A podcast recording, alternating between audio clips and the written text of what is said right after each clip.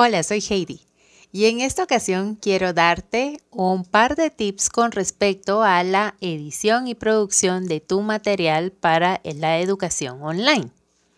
Con el aumento de recursos educativos en línea y con el fin de aprovechar el tiempo durante esta cuarentena y continuar con la rutina de estudio lo más cerca posible a la normal, Ahora que los centros educativos están cerrados, se ha convertido en prioridad preparar el contenido de calidad.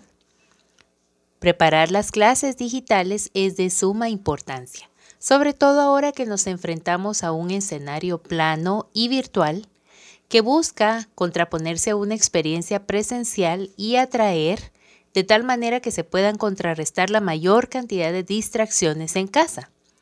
De esta manera logramos un aprendizaje y pues avanzar en los contenidos. Así que nos preguntamos qué clase de elementos debemos utilizar para llamar la atención. ¿Será cierto que el diseño gráfico podría ayudarme a mejorar la experiencia en línea de mis alumnos?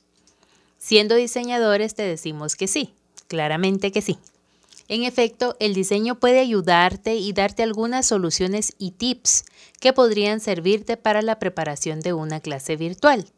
Por ejemplo, usar material adecuado. En el diseño, el contraste es un principio. A mayor diferencia, mayor contraste. Cuando separas las formas y los textos del fondo, facilitas la lectura a la audiencia y le ayudas a entender cuál es el foco de la composición o qué elementos son los que quieres resaltar. Piensa en la jerarquía visual y de lectura, pues esto te conduce a un mensaje clave. También mejorar tu técnica. Aprovecha la retícula. Personalmente creo que una de las mayores contribuciones del diseño a la sociedad es la utilización de la retícula.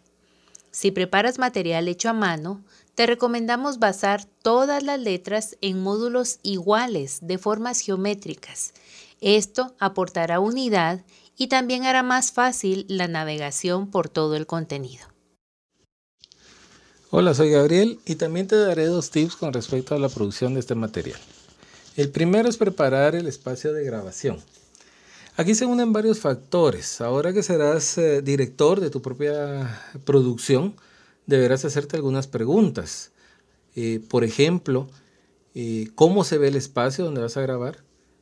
¿Qué tan iluminado está? ¿Cuál es el área de movimiento que, tendrás? ¿Hay elementos que estorben la iluminación, que hagan sombra, por ejemplo?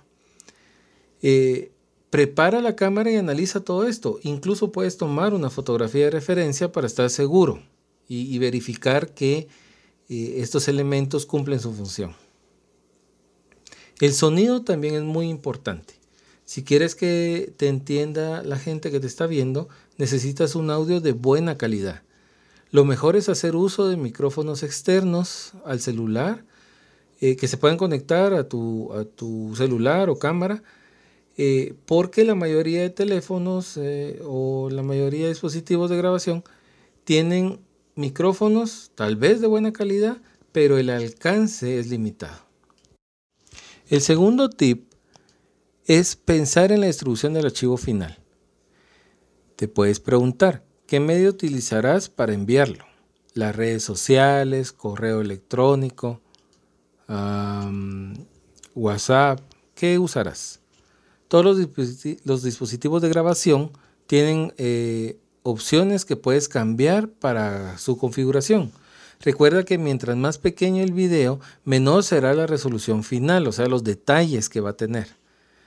Si es muy necesario que expliques algo a mano, lo ideal sería cambiar de toma para enfocarlo bien y editar luego o, mandar pues varios videos. Lo ideal es hacer uno solo. El punto es que el proceso de preparación debes definirlo qué es lo que vas a hacer y cómo lo vas a hacer, para luego decidirte a dar una clase con la mejor ejecución posible y lograr que tu alumno o la gente que te ve responda mejor a los mensajes visuales que presentas.